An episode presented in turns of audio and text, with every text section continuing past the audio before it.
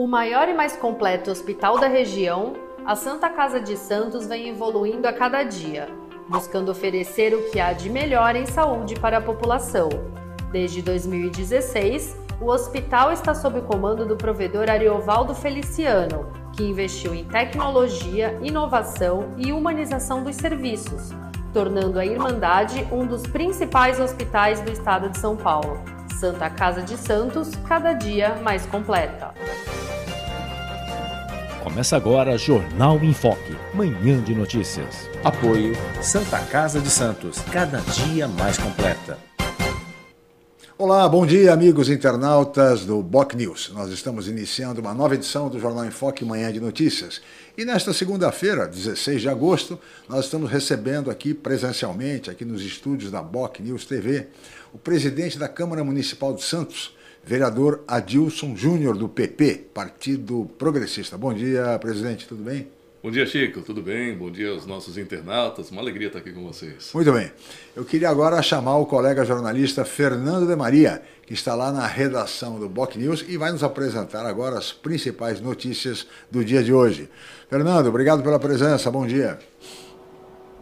Bom dia, Chico, bom dia também, Adilson. Bom dia a você, internauta que nos acompanha no nosso Facebook no nosso YouTube, também na Rádio Boc News e no nosso site ao vivo, você nos acompanha. Inscreva-se no nosso canal no YouTube, são mais de 6.500 pessoas que já estão inscritas no nosso canal você recebe todos os vídeos da Boc News TV hoje, dia 16 de agosto, que é o dia do filósofo. Vamos aos destaques. Sem vacina, alunos não querem voltar às aulas presenciais em São Paulo. Vereadores discutem projeto do IPREV com o prefeito Rogério Santos. A vacinação contra a Covid prossegue em Santos nesta segunda-feira, para moradores a partir de 18 anos e para quem precisa tomar a segunda dose. Repasse de verba do governo federal para a Minha Casa Minha Vida cai 45%. O Santos empata com Fortaleza lá no Ceará. Agora vamos às estradas. Com operação 5x5 nesse momento, interligação fechada neste momento em razão de neblina, segundo o site da Ecovias. Também tem pontos de lentidão na chegada a São Paulo entre os quilômetros 12 e 10. Agora, a situação das balsas nesse momento, por incrível que pareça, a situação está até relativamente mais tranquila. Do lado de Santos, 15 minutos e do lado de Guarujá, agora 25 minutos. Até pouco tempo atrás eram 15 minutos. Duas embarcações operam entre Santos e Vicente Carvalho com 20 minutos de espera. Chico. E também agora Santos mapeada, a situação das ruas da cidade, vários trechos nesse momento. O Felipe está colocando aí os nossos internautas para ter uma noção como é que está a situação das ruas da cidade, relativamente tranquilo, um movimento maior ali na divisa de São Vicente e Santos.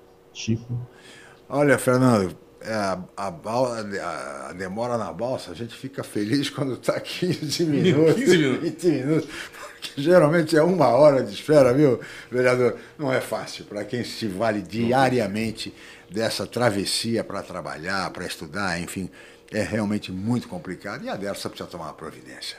Aquela situação em função daquele acidente até agora não foi resolvida, vereador. Esse é um tema que a Câmara Municipal de Santos deveria cobrar da Dersa, porque realmente é preciso tomar uma providência. Sim, não é possível uma, uma, situação como essa. Mas, vereador, temos aqui notícias importantes, né? A vacinação continua prosseguindo, o que é muito bom. Né?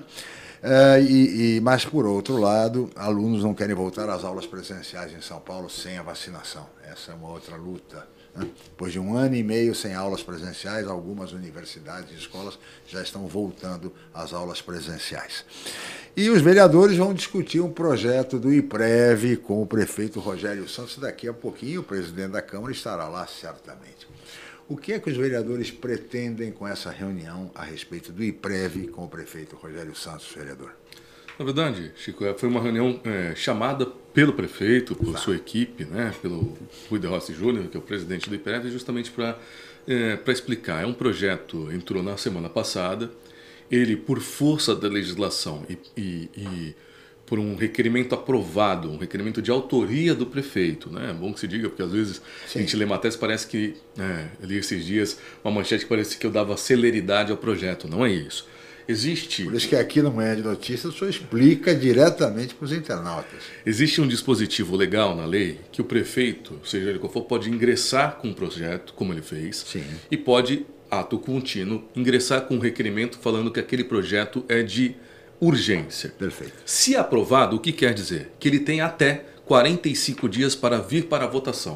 Ou seja, então, num período de 45 dias, todos os pareceres das comissões pertinentes, Redação e Justiça, Finanças, do funcionalismo público, né, tem que exarar os seus pareceres e também a nossa Procuradoria.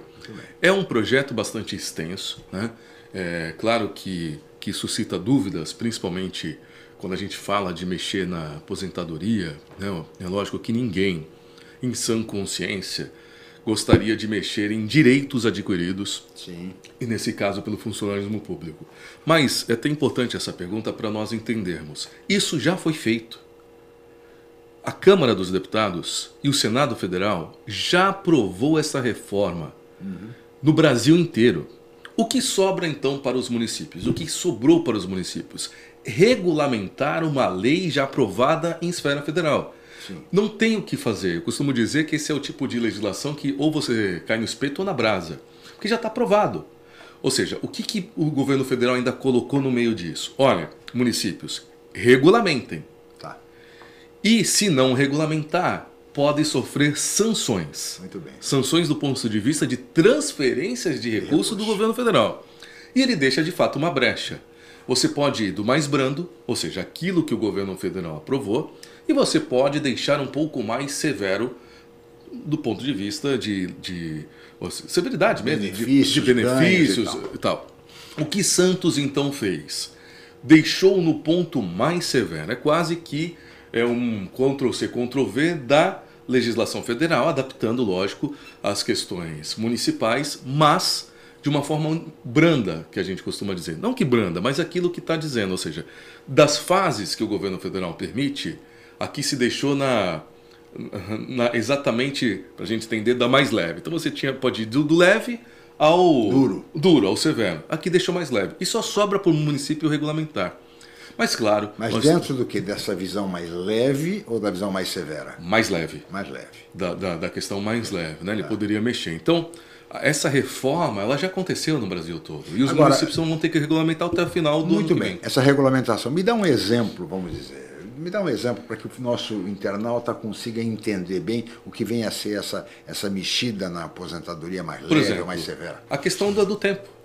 A gente tem aquela ainda diferença de homens e mulheres. Sim. Porque hoje, para nós, funcionários da iniciativa privada, já está valendo essa nova regra. Claro. Ou seja, você vai se aposentar com mais tempo de serviço, correto? Uhum. No funcionalismo público, isso também mudou. Então, você tem lá uma regra da contribuição, da idade e se aposenta com X idade, correto? Você poderia ser mais severo, ou seja, fazer com que, de repente, a pessoa, até para equiparar a questão dos seletistas, né? se eu não me engano, mulher com 60 E dois, me dois, parece, homem com um pouco mais. Tá, você poderia elevar um pouco mais. Essa é uma das, das questões. Se deixou exatamente aquilo que o governo federal previu na legislação dele. Olha, o mínimo para se aposentar é, por exemplo, 62 no caso de mulheres, né? E homens com seus 65 anos, se eu não me engano. Isso. Então ele estabeleceu isso. Por exemplo, os municípios podem deixar isso um pouco mais é, com mais longevidade do ponto de vista Entendi. de atividade laboral. Agora, vereador, é, é muito polêmico em Santos, e há muito tempo se discute essa questão, que é a aposentadoria pelo maior salário. Isso não acontece na iniciativa privada, ou seja, você se aposenta pelo regime geral, com a, isso antes até da reforma da Previdência, pela média Exato. dos últimos 20 anos, enfim, todas aquelas regras da- do regime geral. Mas no serviço público em Santos, o funcionário se aposentava e continua se aposentando com base no maior salário, diante de certas medidas do tipo, tem que exercer cinco anos ou dez anos aquela atividade como secretário, como Não chefe de departamento, etc, etc e tal. Né? Para que ele se aposente com o salário de chefe de departamento, etc. É. Não, hoje, hoje, já não existe mais. Como é que está hoje a situação? Você disse a verdade. Existia uma época do, no tempo que as pessoas é, agregavam essa diferença, ou seja, que a gente chama de incorporação. É, chegou a ser dias, se não me engano. Teve uma época, né, que, que é só ver, tem pessoas que assumiram, por exemplo, alguns dias como secretário Sim. e se aposentou com maior salário, como você disse, porque num determinado momento, seja ele qual for. Teve caso de um fim de semana. Exato. Isso, lógico, Muito, muito tempo atrás. faz um bom tempo. Mas se aposentou porque ele, em algum momento, esteve secretário, para tanto ele ganhava X, secretário ganhava Y, ele fez a opção por se aposentar. Ah, como- tal. Depois isso mudou.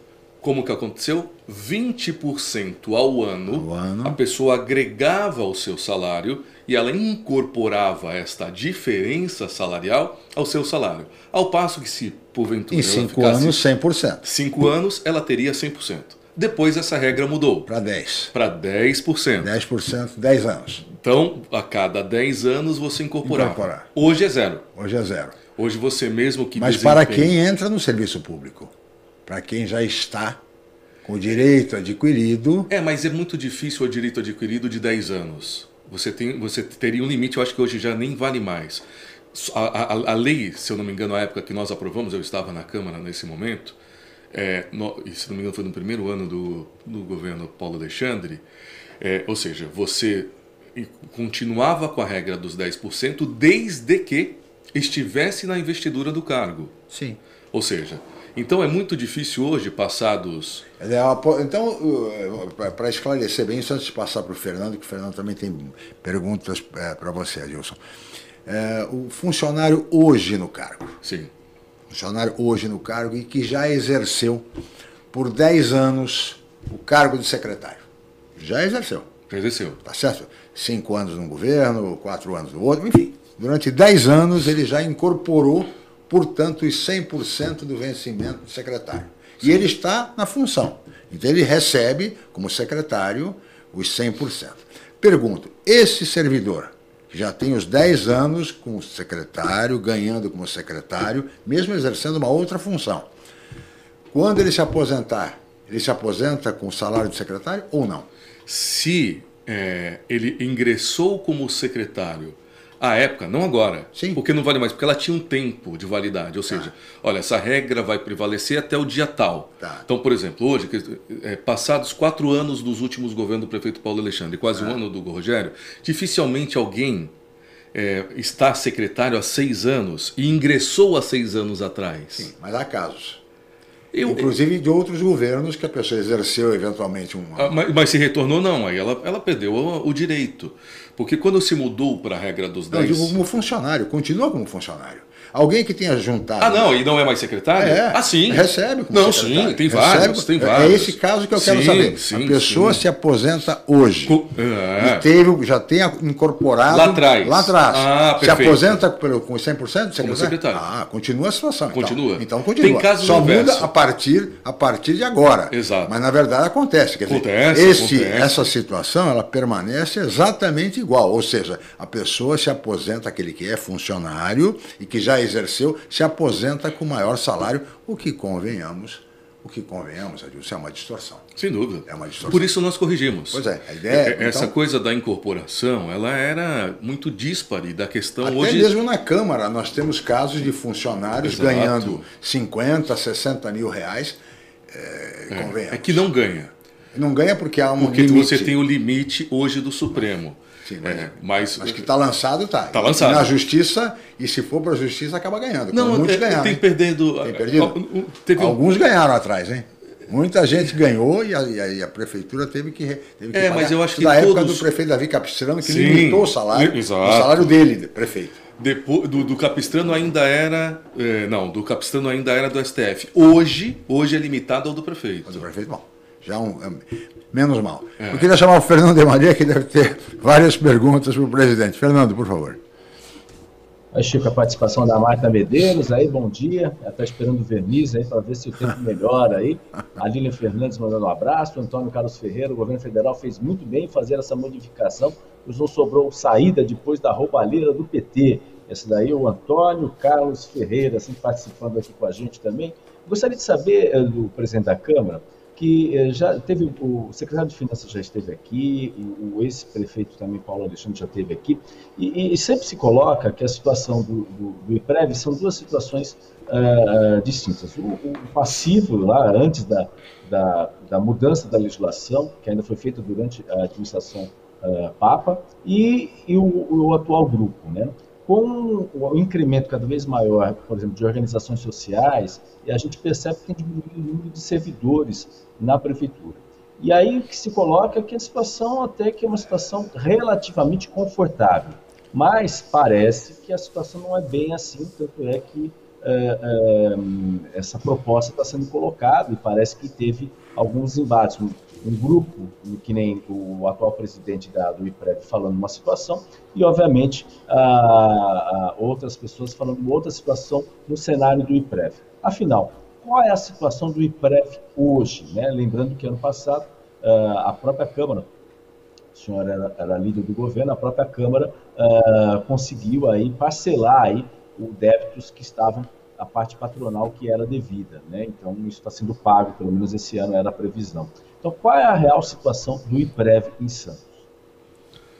Olha, professor Demaré, claro que você já recebeu aqui as pessoas muito mais catedráticas para falar nisso, né? Que é o, o Rui de Rossi Júnior, que desempenha um papel muito especial à frente do IPREV. Aliás, é um, um rapaz que ganha prêmios por conta da gestão do IPREV. E o IPREV de Santos, que é um dos mais saudáveis é, do ponto de vista financeiro mesmo, de ordem estadual, quiçá nacional. Não é?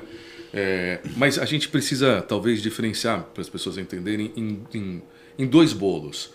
Nós temos um primeiro bolo que chama da massa 1, que ainda é, é muito é, que é deficitária, por isso que a Câmara, por isso que a Prefeitura paga essa massa 1 que outrora não tinha o Instituto de Previdência estabelecido.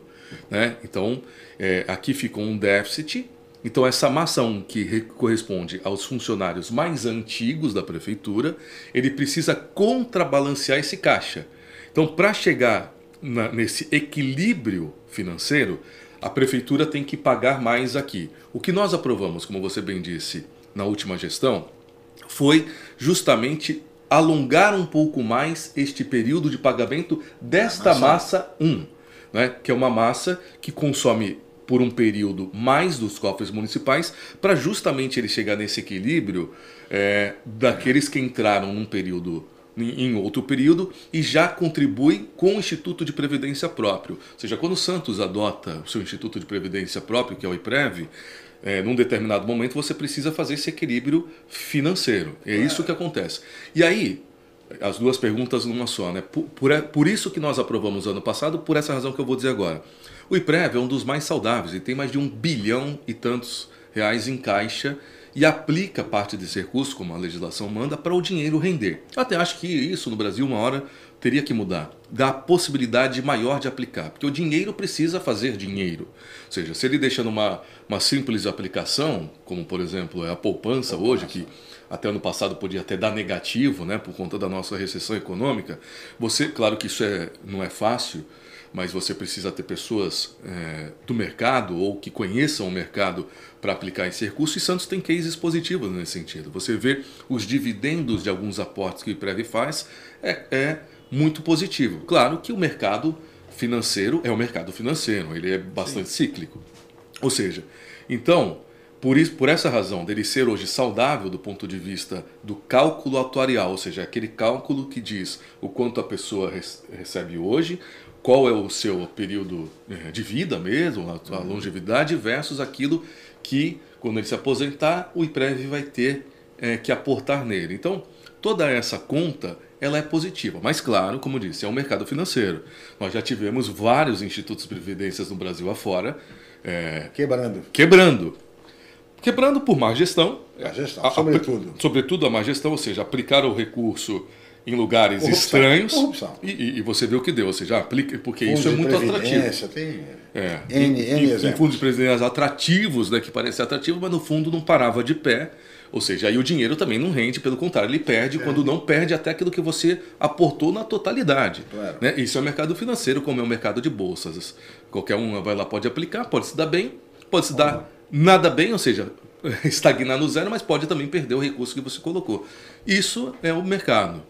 Mas, ou seja, o, o, o IPREV ele vive hoje essa realidade, penso que bastante positiva, por essa razão que é reconhecido aí como um dos principais institutos de previdências do país. É, de fato, é, de qualquer maneira, é preciso estar atento. Sem dúvida. Recém, não faz muito tempo, o governo teve que recorrer às finanças do IPREV exatamente para fechar uma, um, um período difícil. Exato. Né? E isso precisa ser devolvido, hein? Sim, a prefeitura sim, também pegou o dinheiro do IPREV e não devolveu até agora, até é. onde se sabe. Ou está devolvendo aos poucos, enfim. Tem essa, essa situação que precisa ser considerável. Agora, você, você acabou de falar que outras pessoas já estiveram aqui, poderiam falar, mas falaram. Tanto o secretário Adriano Leocádio quanto o ex-prefeito Paulo Alexandre Barbosa eles estiveram aqui e ambos foram, sobretudo o prefeito, o ex-prefeito, foi enfático ao dizer que a situação da prefeitura de Santos hoje é muito confortável do ponto de vista financeiro e que não cabia nenhum tipo de reclamação a respeito de falta de recursos. Isso disse o ex-prefeito Paulo Alexandre aqui, no Manhã de Notícias Jornal em Foque.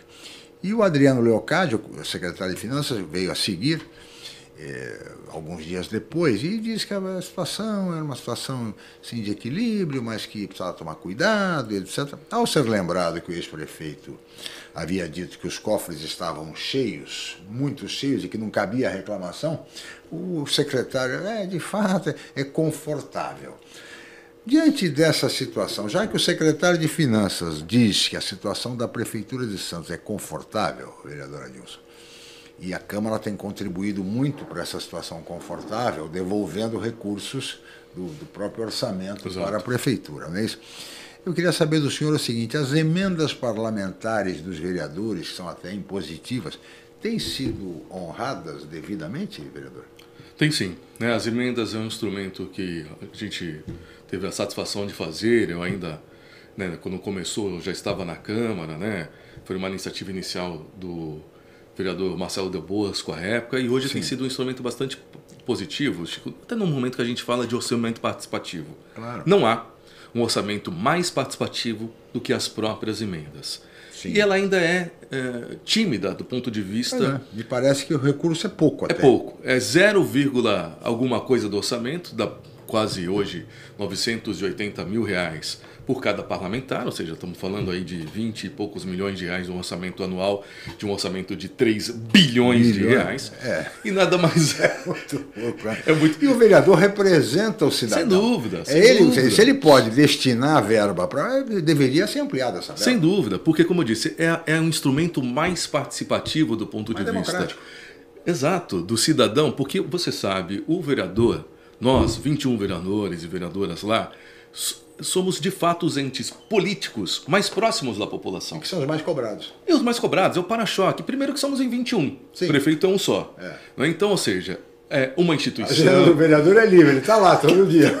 tá na rua, tá, no, tá não tem jeito. Então, assim, é, e é cobrado. E hoje, com o instrumento, principalmente no momento econômico que a gente vive, hoje eu costumo dizer que a questão das emendas popularizou de uma forma positiva. Claro. São inúmeras as organizações né, do terceiro setor, educacional, de enfrentamento, Sim. por exemplo, a algumas questões que o poder público não faz ou não faz com excelência como essas organizações faz. Aí a gente põe enfrentamento ao TEA, né? ou seja, Sim. do cuidado das crianças autistas, a gente põe, a gente tem 12 mil crianças que são matriculadas nessas organizações, que são as creches conveniadas, são 12 mil e tantas crianças no município que estudam porque elas existem. Exatamente. Se elas deixarem de existir, a gente hoje não teria possibilidade de claro. é, é, é, é ter essas. Então, ou seja, e cada uma delas nos procuram para contribuir com uma emenda, com uma melhoria para as entidades. Então é muito positivo. E desse recurso, metade é de fato o impositivo, que é para a área da saúde. Saúde. Né? Ou seja, penso que a gente tão logo poderia mudar esse instrumento Sim. do ponto de vista do Fica aí uma sugestão para a própria Câmara de Exato. Santos no sentido de melhorar um pouco essa situação. Sim, sim. E todos os vereadores, nós trazemos aqui é, regularmente, presidente, todos os vereadores da Câmara de Santos, porque nós é, é, respeitamos muito o trabalho do vereador. Eu acho que o vereador é a primeira linha, o primeiro contato do cidadão. Sem dúvida. Tá certo? É representante do povo, o mais direto, é o mais cobrado. E, portanto, os vereadores têm vindo aqui prestar contas e essa questão é fundamental. Os vereadores entendem que é preciso, porque a, a demanda é muito grande. Muito grande. E a emenda ajuda sobremaneira essas entidades. Entidade, enfim, a, a, a população, entidades de bairro. Sim, sim, então, sim É, fica aí uma, uma, uma deixa para que os vereadores eh, trabalhem bem nessa questão. Aproveitem até a reunião de hoje com o prefeito Rogério Santos para pedir, para melhorar um pouquinho a emenda. Vereador, peço sua licença, vamos para um rápido intervalo, voltaremos em seguida com o Jornal em Foque, Manhã de Notícias. Estamos apresentando o Jornal em Foque, Manhã de Notícias. O maior e mais completo hospital da região a Santa Casa de Santos vem evoluindo a cada dia, buscando oferecer o que há de melhor em saúde para a população. Desde 2016, o hospital está sob o comando do provedor Ariovaldo Feliciano, que investiu em tecnologia, inovação e humanização dos serviços, tornando a Irmandade um dos principais hospitais do estado de São Paulo. Santa Casa de Santos, cada dia mais completa. A paixão pelo mar e a busca constante por serviços de qualidade simbolizam o Pia 27. Com a melhor rampa para embarcações em Guarujá, o espaço tem 8 mil metros quadrados e oferece vários serviços. Além da guarda de embarcações, o Pia 27 disponibiliza transporte próprio para a transferência dos seus clientes com saída na ponta da praia em Santos. Faça uma visita programada. O Pia 27 funciona de segunda a segunda com folga às quartas-feiras. Pia 27, um novo conceito em marina. Ah, felicidade. Dá para ver por aí, em um olhar, um sorriso, até mesmo em um gesto. A gente enxerga felicidade em toda parte, basta querer. Por isso, é importante cuidar do seu olhar. Assim você não deixa de apreciar o que a vida tem de melhor.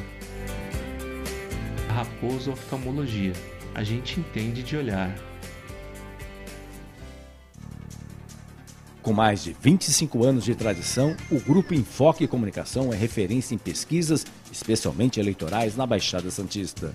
Os resultados obtidos após a abertura das urnas servem de referência para campanhas e análises da opinião do público junto aos governantes.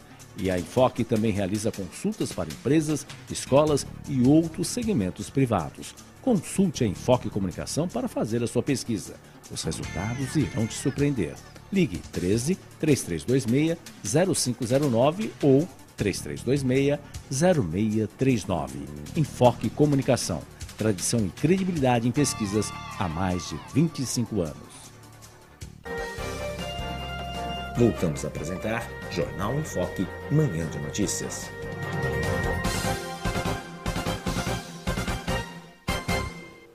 Muito bem, estamos de volta com o Jornal em Foque, manhã de notícias desta segunda-feira, 16 de agosto, e hoje recebendo aqui nos estúdios da Boc News TV, com muito prazer, o presidente da Câmara Municipal de Santos, vereador Adilson Júnior do PP. Partido Progressista, que daqui a pouco vai se reunir com a base e com o prefeito Rogério Santos, tratando da questão do IPREV, que é uma questão sensível, a questão que precisa ser vista com muito cuidado, a necessidade de dois terços para aprovação do projeto, que não é fácil, são 14 votos. Então, é preciso que isto seja debatido intensamente antes de uma aprovação assodada, né? Eu acho que é fundamental pela importância do tema. Mas uma outra coisa importante também, vereador, é o horário das sessões legislativas que voltaram a ser presenciais. E agora no horário das 16 horas, ou seja, no meio da tarde, facilitando a presença das pessoas. Evidentemente aquelas que, as pessoas que não têm uma atividade laboral nesse horário. Mas de qualquer maneira, antes era às 18 horas, depois a sessão se arrastava até 22, 23 horas, prejudicando inclusive a participação popular. Com essa medida, o senhor acha que a população, acha que a participação popular aumentará, presidente? É, eu acho que essa é mais uma medida nossa, da mesa diretora, né, para é, readequar aos novos tempos Chico, e com isso também tentar trazer as pessoas de volta, é, não que elas deixaram de ir, lógico, mas para fomentar ainda mais a participação de uma forma presencial. Né? Por que, que eu digo isso? Desde sempre, as sessões começam às 18 horas. Nós temos o pequeno expediente, que é aquele expediente de duas horas, onde o vereador apresenta os seus projetos, os seus requerimentos, fazem as suas manifestações, que vai até às 8 da noite. Sim. Quando chega às 8 da noite, começam a discussão, começa a discussão da pauta, os mais diversos itens. A ordem do dia. A ordem do dia.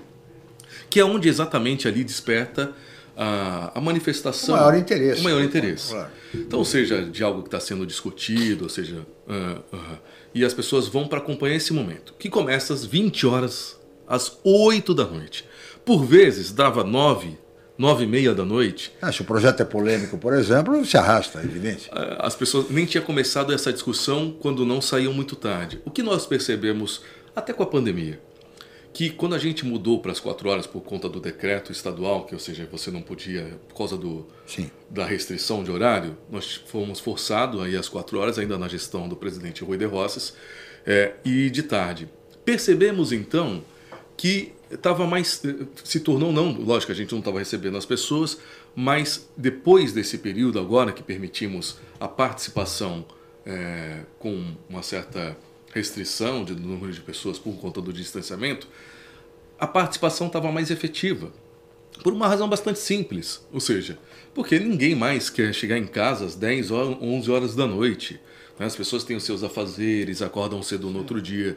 Então nós percebemos que nessa, é, nessa mudança que foi é, obrigatória por conta da, da pandemia, que talvez fosse um momento de nós realmente experimentarmos esse, esse outro modelo para a participação uh, presencial tentar ser maior. maior. Considerando que também outrora né, nós não tínhamos os nossos adventos aí do YouTube, do Facebook, claro. né, ele é relativamente novo. Eu lembro que, por exemplo, as sessões pelo Facebook foi ainda na minha primeira gestão como presidente que nós é, publicizamos as nossas sessões pelo Facebook.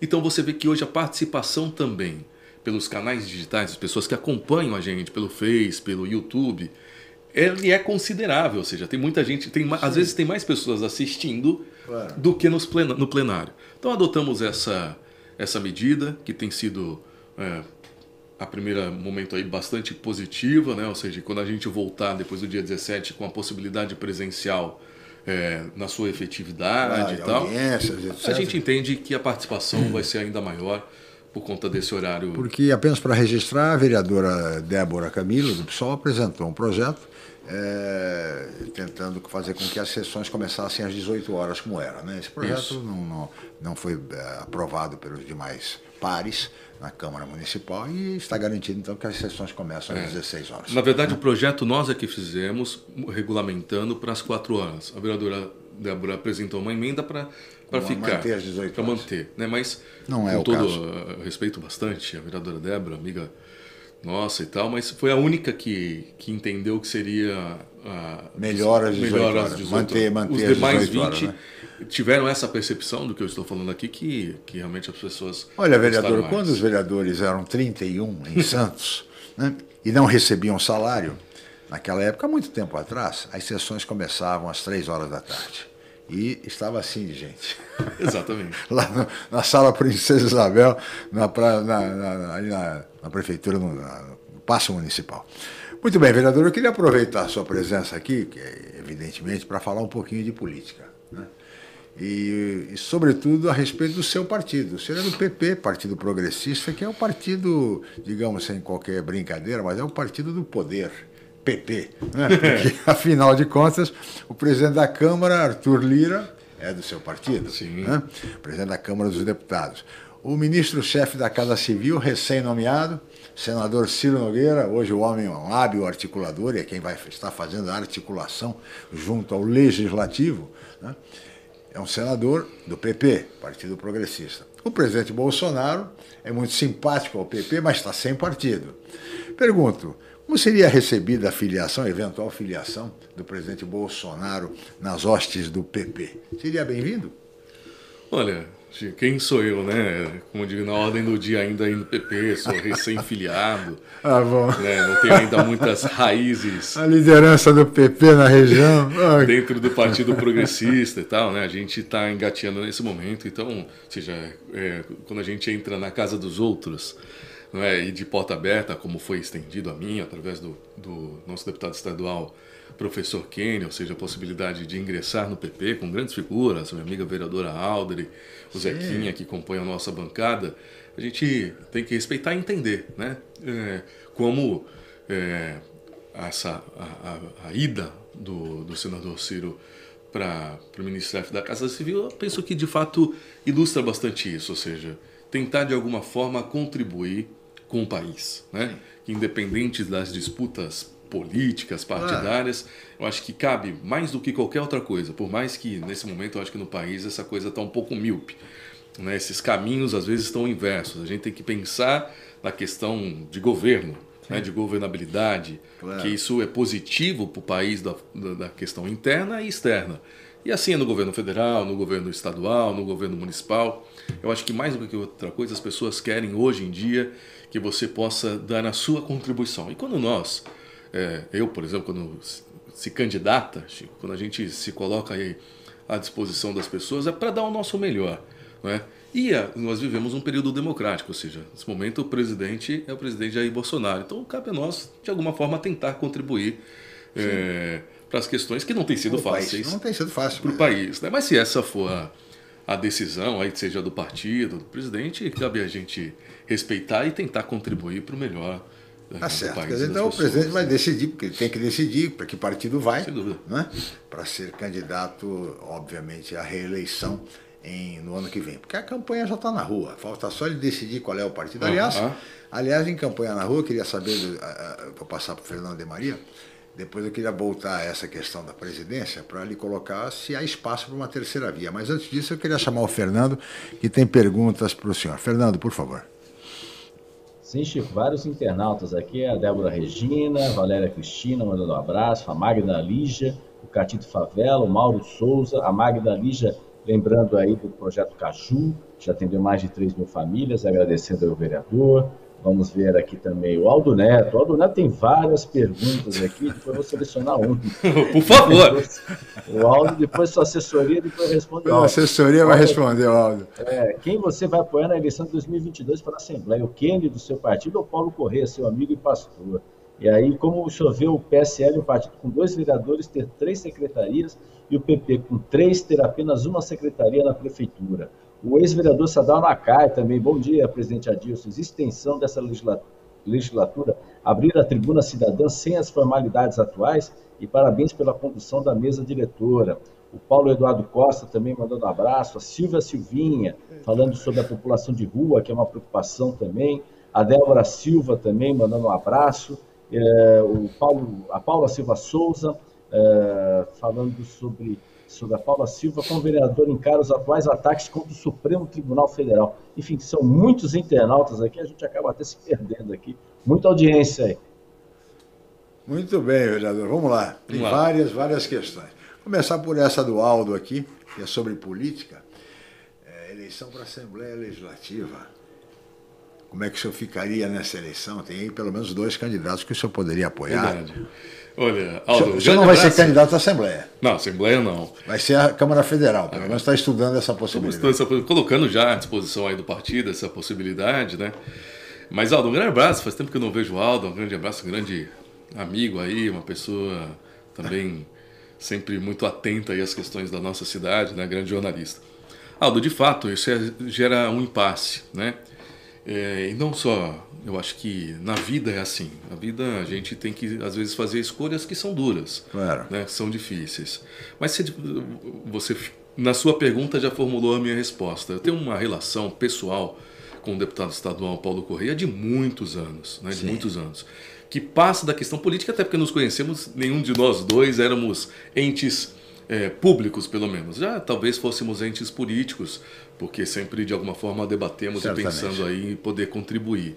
Né? E nutro com o Paulo uma relação é, muito positiva, de, de irmandade de fato, né? de muito e muito tempo, como disse. É um irmão mais velho para mim, que eu não tive, eu tenho duas irmãs, não tive uhum. um irmão homem, e o Paulo há muitos anos.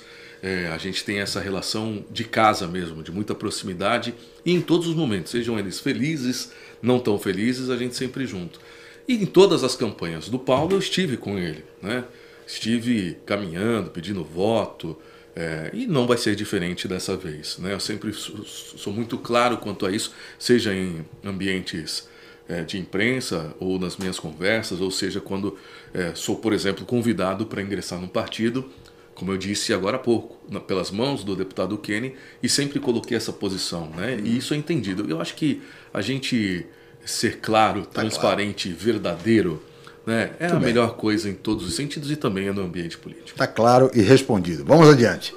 Secretarias para o PP. O PP tem poucas secretarias, segundo o nosso amigo internauta, diante do PSL, que tem menos vereadores. Como é que se explica isso, Pedro? Olha, eu, eu acho que é outra, uma outra relação, né? Essa questão de você ter mais vereadores e mais espaços, seja eles político ou de indicação, é, talvez é, é, é, lógico que é uma posição política que acontece em todas as instâncias e tal, mas a gente, de alguma forma, não deixa de contribuir com todas as políticas públicas. Por exemplo, a vereadora Aldre é uma vereadora ativa, atuante, principalmente na questão educacional. Nós não indicamos a Secretaria de Educação, mas, sem dúvida, através da vereadora Aldre também, a gente tem inúmeras participações positivas no que tange a política pública educacional no nosso município. Eu nutro de uma, uma amizade e de um respeito com a secretária Cristina Barleta de forma muito positiva. Fui vereador com, com o esposo dela, Murilo, ou seja, é, e semanalmente também, até porque é uma, é uma pauta, é, acho que recorrente, a questão da educação, claro. falo com a secretária, é, com a Fabiana Ribeiro, com toda a equipe dela, ou seja, dando também sugestões, entendendo, e a gente contribui o que, que eu quero dizer com isso?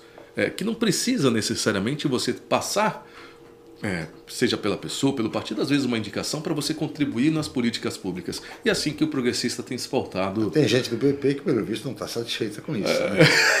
Né? Tendo em vista essa colocação. Tem se pautado nesse momento. Mas temos mais as colocações do ex-presidente da Câmara, Sadal Nakai, seu colega, enfim, a respeito da tribuna cidadã.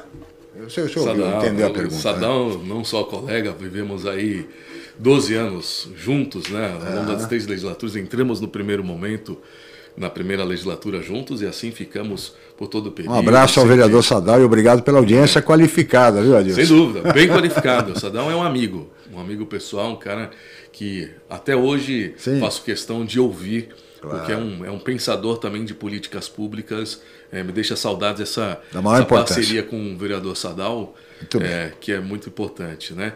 E a pergunta. Ah, verdade. É, Você não sabe. Eu é. também eu, eu congrego dessa. Eu acho que a gente deveria deixar menos burocrático. Sim. É que entra na questão legal. Por exemplo, por que, que a tribuna cidadã precisa ser através de uma entidade? Justamente para cobrar responsabilidade. Sim.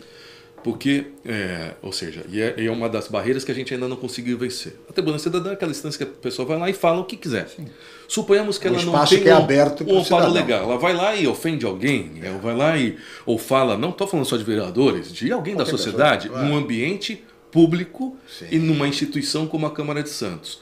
Como depois a gente pode cobrar responsabilidade se é muito difícil. Por essa razão que desde o início da Tribuna Cidadã, que começou na nossa gestão, ainda vereador Sadal conosco lá, a, a, a, através da Procuradoria, ou seja, da Câmara, se pede uma instituição com é. personalidade jurídica que a pessoa tenha a possibilidade de falar representando é, essa entidade, para justamente é, ter esses limites. Né? É, duas outras questões que eu queria colocar para o senhor: população de rua e também os ataques ao Supremo Tribunal Federal. É, população de rua é sempre uma matéria recorrente, principalmente no momento econômico como a gente vive, né? no momento é, de dificuldades financeiras, de falta de emprego. É, sem dúvida, parece que aumenta essa população em situação de rua, que é muito lamentável. Eu sempre acho que a gente precisa diferenciar.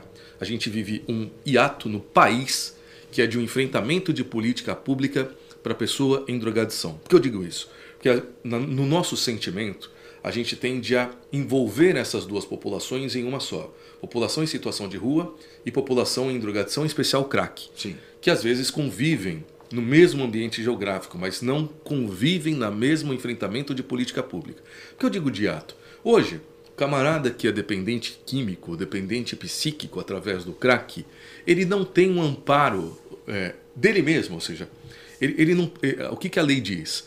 Que ele só pode ser tratado se ele quiser. Ora, se está mais do que claro que é uma dependência psíquica, que é uma dependência química, Sim. e ele, ele, a partir do momento que é dependente em especial do crack, não tem mais as suas faculdades mentais uhum. é, condizentes, por que então que ele tem ele só pode ser tratado se ele quiser? Porque ele não tem mais essa vontade então, própria. Então, o, senhor, o senhor é favorável, por exemplo, à internação compulsória Sem nesses dúvida. casos? Mas não tenha dúvida, Chico. É porque a pessoa, por mais que ela, ela não tem, ela não, ela não, não tem mais essa, até falta palavras, mas assim, ela não consegue por si só não tem mais discernimento, querer né? se, se tratar. É, não tem mais discernimento. Não tem mais. Então é, é necessário. Mas isso acaba se confundindo em duas populações, é que é a população em situação de rua é e, a, e, a, e, a, e, e, o cidadão ele entende como uma coisa só.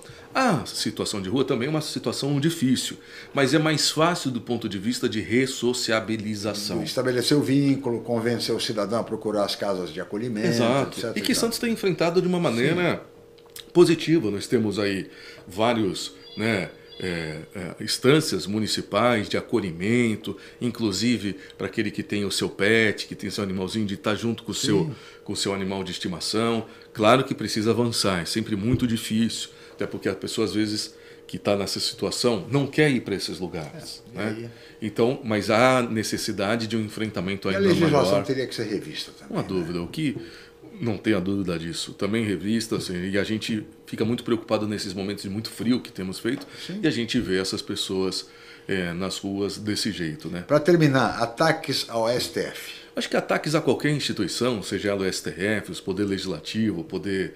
A instituição ela é, é sempre muito ruim do ponto de vista de país, de governo, de instituição. Não é? é eu acho que sempre é por isso que os, os poderes são independentes, porém harmônicos. Sim. É, penso que esta harmonia ela sempre tem que ser estabelecida, sempre. Né? Podemos discordar das posições dos entes que as compõem, seja uhum. o poder o Supremo, seja o poder legislativo, poder, podemos discordar, mas temos que aprender a conviver. O que está faltando é harmonia. Harmonia. Harmonia é o que está faltando nessa crise institucional que estamos vivendo. Vamos continuar falando sobre política. Eu queria saber do, do presidente, inclusive, se ele acha que há espaço para uma terceira via na eleição presidencial, mas isso daqui a pouco, logo após mais um rápido intervalo. Voltamos já com o Jornal em Foque, manhã de notícias. Estamos apresentando o Jornal em Foque, manhã de notícias.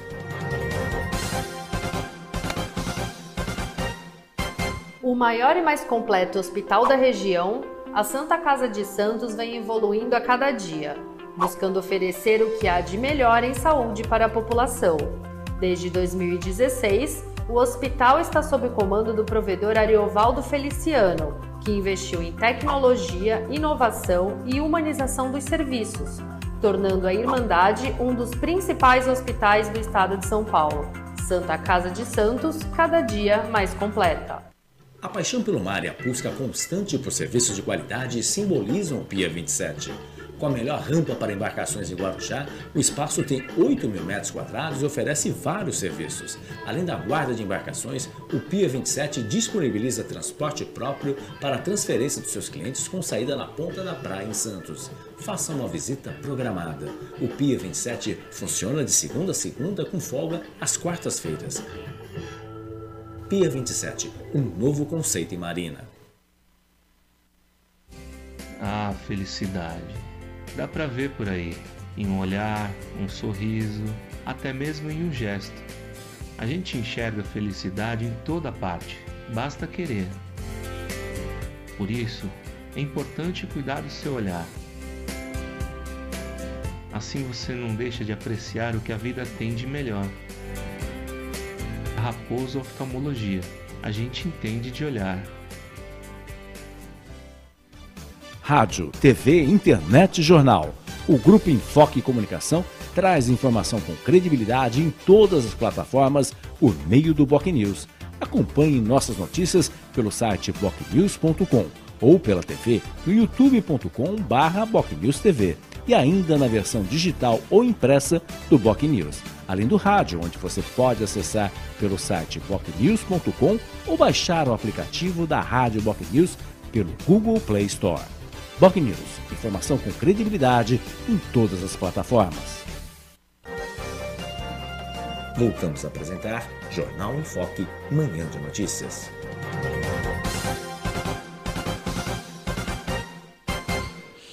Muito bem, estamos de volta com o Jornal em Foque, manhã de notícias desta segunda-feira, 16 de agosto, e hoje recebendo aqui nos estúdios da Boc News TV, com muito prazer, o presidente da Câmara Municipal de Santos, o vereador Adilson Júnior do PP, Partido Progressista.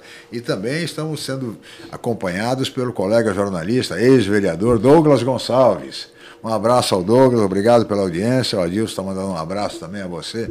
Douglas Gonçalves, o popular DG. DG, a voz do ouro. Grande DG. uh, mas, uh, vereador, eu queria uh, chamar agora, antes de colocar a questão da terceira via, que acho que é fundamental, chamar o colega jornalista Celso Vernizzi porque ele está, vai nos apresentar agora a previsão do tempo e temos vários internautas aguardando o Celso, porque a previsão do Celso é sempre precisa. Celso, seja bem-vindo. E agora, Celso Vernizzi. O aumento do tempo.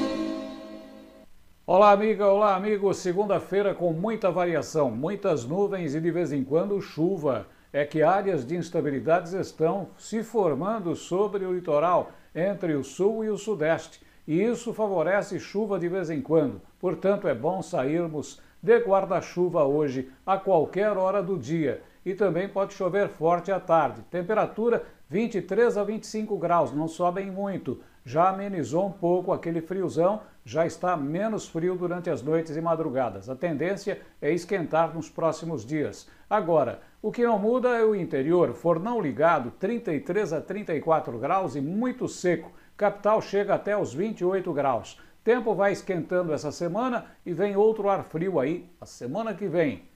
Grande abraço a você, amiga, você, amigo. O aumento do tempo. Muito bem, muito obrigado, colega jornalista Celso Vernizzi, sempre muito preciso nas suas previsões, assim como era seu pai. Lembra do pai dele, né, Adilson? É. O saudoso Narciso Vernizzi, também homem do tempo, a mesma voz e a mesma precisão nas previsões. Mas, é, depois do Celso, eu queria voltar ao tema político, vereador. É, querendo saber do senhor o seguinte: diante desse cenário aí, campanha antecipada, o presidente fazendo campanha todo fim de semana, o ex-presidente Lula é, com seus direitos políticos restabelecidos, provavelmente será candidato, temos uma polarização intensa no país, sobretudo nas redes sociais. Pergunta ao senhor: há espaço para uma terceira via? Chico, eu, eu penso que quando você tem uma polarização tão intensa como é o que a gente vive hoje no país, ou seja, então quem quem não é Bolsonaro é do Lula, quem não é Lula é Bolsonaro. Ou seja, então é, parece que você só tem, de fato, os dois. Os dois, né? Parece eleição americana, né? Ou seja, é, e, e, não é verdade. Mas também, por outro lado, a terceira via, quando se. É, ou as possíveis terceiras vias, né? Sim. Quando, quando elas ah, ah, se dividem, fica mais difícil consolidar a tal da terceira via. Porque deveria, penso, que ter de fato uma terceira via, quando se tem polaridade. Um terceiro nome, pelo menos. Um terceiro nome para vir aqui na terceira é. via. Só que você vê que são vários, né? Hoje, várias vias, né? São várias vias. Hoje é. o próprio governador João Dória é uma das vias, ou seja, que é, se coloca aí como presidenciável, né?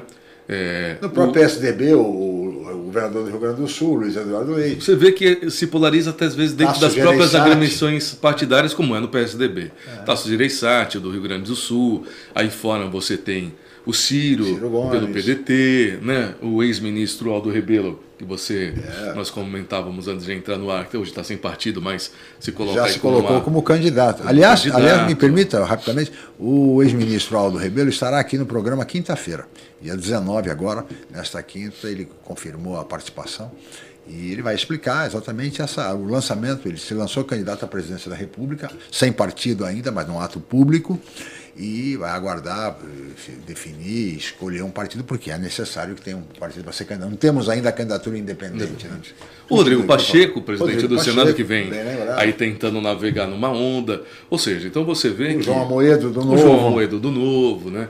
Então as outras possibilidades, senão Lula e Bolsonaro, Sim. acaba Sim. Eh, não concretizando uma terceira via. Tem terceira, quarta, quinta, sexta. E aí isso, do ponto de vista eleitoral, né, você acaba dividindo bastante. Mas eu sempre acho que é, é, tem dois momentos, né, a, o anterior ao a questão de fato das eleições, né, Sim. e quando as eleições se estabelece. Né, a gente vê aí o próprio João Dória Sim. saindo de prefeito de São Paulo, não era os favoritos, quiçá estava entre os três melhores colocados e hoje virou governador, governador de São Paulo. E amanhã será candidato a presidente. A presidente. Tudo então, indica, né? E, e, e, lá atrás, né, tinha toda essa discussão e tal, ou seja, é, eleição é sempre uma caixinha de surpresa. Surpresa, né? alguém já disse isso e é uma verdade. Temos que aguardar, enfim, o surgimento dessa terceira via, ou de repente uma, uma suposta uh, união entre todos esses nomes citados pelo presidente da Câmara, no sentido de ungir um candidato uhum. que, que, represente todo esse grupo, o que é difícil, porque as tendências são muito, muito díspares né, do Exato. ponto de vista político e ideológico. Agora, em, em compensação, é, vereador, em São Paulo a eleição me parece que vai ser muito mais equilibrada, uma disputa muito mais acirrada, porque nós temos nomes, diversos nomes. Vice-governador Rodrigo Garcia, provavelmente candidato, Geraldo Alckmin, provavelmente candidato, é, Guilherme Boulos, Fernando Haddad, ou seja, há um grande número de candidatos. O ministro Tarcísio Gomes de Freitas, que também é citado. Ou seja, como é que o senhor vê? E o PP nessa situação aí, em São Paulo? Pois é, ainda não viu um posicionamento. Hoje, lógico, o PP compõe aí a base de governo do governo do Estado, né? Sim. Tem o governador João Dória à frente, mas tem aí estabelecido já o vice-governador como provável candidato. um provável candidato, né? Que deve passar pelas prévias do PSDB. É, que é, é, é, é, o paralelo do que nós falávamos agora, né? ou seja, ver que quem desponta, quem ainda hoje está fora do cenário, mas que por vezes foi governador de São Paulo, que é o governador Geraldo Alckmin. As pesquisas mostram que ele tem um favoritismo, inclusive. Exato, mas não dá para desprezar um Fernando Haddad que chegou, foi Sim, ao segundo turno. Claro. Né, a eleição presidencial. A eleição presidencial. Claro, né? foi prefeito de São Paulo. Também não dá para desprezar um Boulos que levou o segundo turno uma Isso. eleição é, municipal em São Paulo, em São Paulo. um colégio eleitoral importante para o governo de São Paulo. E não dá para desprezar a força da máquina do governo do Estado Sim. com o Rodrigo Garcia. Claro. Né? É claro que cada um tem os seus tem as questões positivas e tem aquelas que Sim. vão ter que enfrentar. É, até pouco tempo atrás o, o governador Márcio França, Sim, também, da nossa também, região, também tem o governador Márcio França, né? que levou ao segundo turno, né, claro. né, todo mundo como vice-governador com a força claro. é, da máquina do governo. É, resta saber se ele será candidato com a candidatura do Alckmin, do Alckmin se vai exato. ser vice do Alckmin, enfim, ou, se, ou não. Então, ou seja, eu acho que ainda também é... Mas vai ser mais interessante que a presidência. Exato, porque você tem mais equilíbrio, é, né? equilíbrio, né? Equilíbrio e aquela o distanciamento muito mais é tênue do que uma eleição é presidencial como se coloca. É, vereador, eu queria chamar agora o Fernando de Maria, porque já estamos aproximando do final do programa. Passa muito rápido, viu, presidente? Já estamos aproximando. Eu queria reservar o Fernando aí essas, esses minutos finais para mais uma pergunta, por favor, Fernando. Sim, Chico. Uh, só depois a assessoria do, do, vereador pode responder. A vai ter trabalho hoje a assessoria, viu? A Lília vai ter bastante trabalho. Vanderlei Matos, a Débora Silva agradecendo uh, o Memorial das Mães de Maio, que foi recém uh, discutido e aprovado, né? E o, a, tem uma pergunta do Paulo Eduardo Costa. A famigerada e insólita lei que proibia a criação de cães, gatos, pássaros, peixes foi declarada pelo colegiado do Tribunal de Justiça como inconstitucional no último dia 10. O que acontecerá agora? Eu queria aproveitar também o gancho que vocês estão falando da área política e gostaria de saber, tudo indica que o, o ex-governador Geraldo Alckmin vai para o PSD, né, de Gilberto Kassab. Se isso acontecer, obviamente, uh, lideranças uh, regionais, especialmente o ex-prefeito Paulo Alexandre Barbosa, devem seguir o mesmo caminho. E, obviamente, se tiver uma candidatura do PSDB, com tudo indica Rodrigo Maia, e do PSD. Rodrigo Garcia. Rodrigo Garcia, desculpe. E como é que ficaria, no caso, o prefeito de Santos, né, o Rogério Santos, né, dentro dessa composição? Né? Iria também para o PSD ou iria aí para o PSDB? O senhor que é muito próximo ao prefeito aí, essa mudança, essa, só essa mudança do caso do Alckmin indo para o PSD, qual é o efeito cascata que vai provocar na cidade, por exemplo? É, Aí, Adilson. é, cenas do próximo capítulo, é, né? Mas sem dúvida, eu acho que é, essa movimentação em especial pelo, pelo prefeito, ex-prefeito Paulo Alexandre Barbosa, que é, é, talvez hoje a maior liderança política da nossa região, não é? pode causar isso até pela proximidade com o prefeito Rogério, o seu sucessor, é do seu grupo é, é, ou seja, político, né? Mas claro que o prefeito tem sempre a sua liberdade, ele pode mudar de partido a qualquer tempo, diferente dos agentes do poder legislativo, né? É, mas vejo também que o Rogério é, tem aí feito boas parcerias com o governo do estado, né? ou seja, nós somos a cidade que mais vacinou do estado de São Paulo. Recentemente, o governador anunciando é, investimentos para a nossa região, de políticas habitacionais, e enfim, a gente conseguir dar os primeiros pontapés ali para resolver a questão do emissário, que a justiça, infelizmente, né, entendeu de uma outra forma e está parado até hoje por conta de uma decisão é, do Poder Judiciário. Né? Ou seja, então, acho que vai caber mais de uma questão de cunho pessoal mesmo do prefeito Rogério, se permanece no PSDB ou se acompanha aí, se isso se concretizar, o prefeito Paulo Alexandre. E no PSD de Gilberto Kassab, que deve ser o destino do governador Geraldo Alckmin. Né? Tudo indica. Tudo indica, né? Tudo indica que sim. E aí Paulo Alexandre até disse aqui que é, seguiria o governador Geraldo Alckmin para o caminho que ele escolhesse. Uhum. Então, eu acho que é, que é natural. Muito bem, presidente, eu sei que o senhor tem uma reunião agora às 11 horas com o prefeito para tratar do, do, do IPREV, mas também vai tratar certamente de assuntos políticos. tá certo? Mas é isso, é até um exemplo da, da harmonia entre os poderes, o que deveria haver nacionalmente esse, ao invés do enfrentamento que temos nessa crise institucional que acontece no Brasil entre o presidente Bolsonaro, ministros do Supremo Tribunal Federal, do presidente do Tribunal Superior Eleitoral, enfim. O que está faltando é exatamente harmonia. Isso é o que está faltando ao Brasil, entendimento, diálogo. O país tem problemas muito sérios, mas muito graves mesmo, do ponto de vista social, para que fique em questões menores como essas que nós temos visto eh, na imprensa todos os dias, envolvendo os partidos, envolvendo o executivo, o legislativo e o judiciário, lamentavelmente. Falta harmonia. Presidente Adilson, eu agradeço mais uma vez a sua presença. Queria reservar um minutinho para as suas considerações finais, suas despedidas. Muito obrigado pela sua presença. Chico, amigo, de Maria, amigos e amigas que nos deram a honra de acompanhar, que agradeço aqui mais uma vez, sempre essa aula aqui que a gente vai tendo quando Não, participa aqui é do isso. programa, né? Essas nossas reflexões, poder responder aí às pessoas e deixar sempre aqui à disposição. Um prazer, porque eu entendo que também é uma forma de nós publicizarmos os nossos atos, né? uma claro. prestação de contas do mandato que as pessoas confiaram a nós, o que é, faz com que a gente tenha cada vez mais né, a certeza de que temos que estar sempre num bom caminho para representar cada cidadão à altura. Eu que agradeço aqui, estamos sempre à disposição. Muito obrigado. Muito obrigado, presidente da Câmara Municipal de Santos, o vereador Adilson Júnior, do PP, Partido Progressista, que foi o nosso entrevistado de hoje. Obrigado a ele, ao Fernando de Maria, sempre participando, a toda a equipe técnica, a assessoria do vereador Adilson Júnior, e especialmente a você, amigo internauta, pela participação, pelas sugestões, pela audiência, pelo carinho.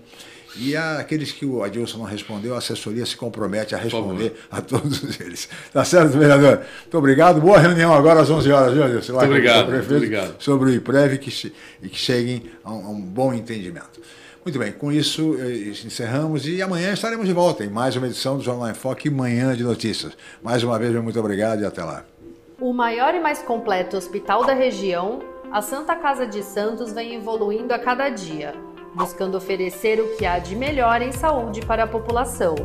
Desde 2016, o hospital está sob o comando do provedor Ariovaldo Feliciano, que investiu em tecnologia, inovação e humanização dos serviços tornando a Irmandade um dos principais hospitais do estado de São Paulo. Santa Casa de Santos, cada dia mais completa. Você conferiu Jornal em Foque, manhã de notícias. Apoio Santa Casa de Santos, cada dia mais completa.